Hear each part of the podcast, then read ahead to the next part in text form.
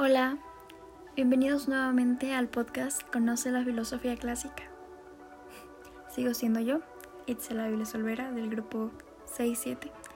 Bueno, en este capítulo les hablaré sobre la clara palabra en duda que les dejé el anterior capítulo, que es la palabra logos, y les hablaré un poco sobre Platón. Pero primero les hablaré sobre Platón y luego sobre la palabra logos, ¿ok? Bueno, empecemos.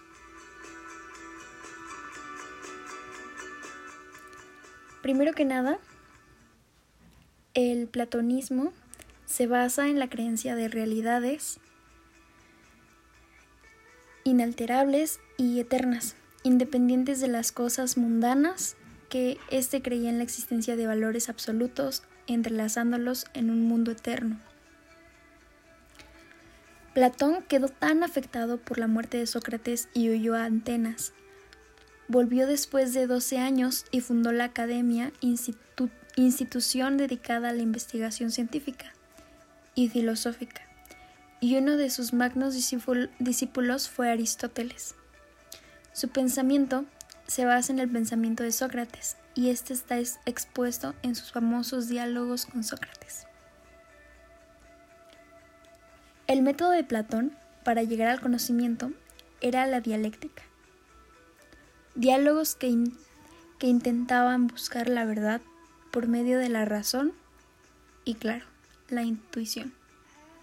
Aristóteles es de 384 al año 322 a.C. Discípulo de Platón, fue un filósofo y científico griego que sentó las bases de la historia intelectual al occidente. Él estudió en la Academia de Platón durante 20 años y posteriormente fue maestro de Alejandro Magno en la Macedonia. Fundó su propia academia a la que llamó Eliseo precursora de las universidades actuales. Poseía vastismos, conocimientos de física, química y biología, zoología, botánica, psicología, política y ética, lógica y metafísica y, claro, de historia, literatura y la retórica.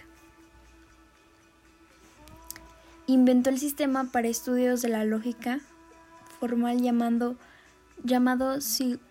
silogística muy valorado por los científicos en el siglo XIX.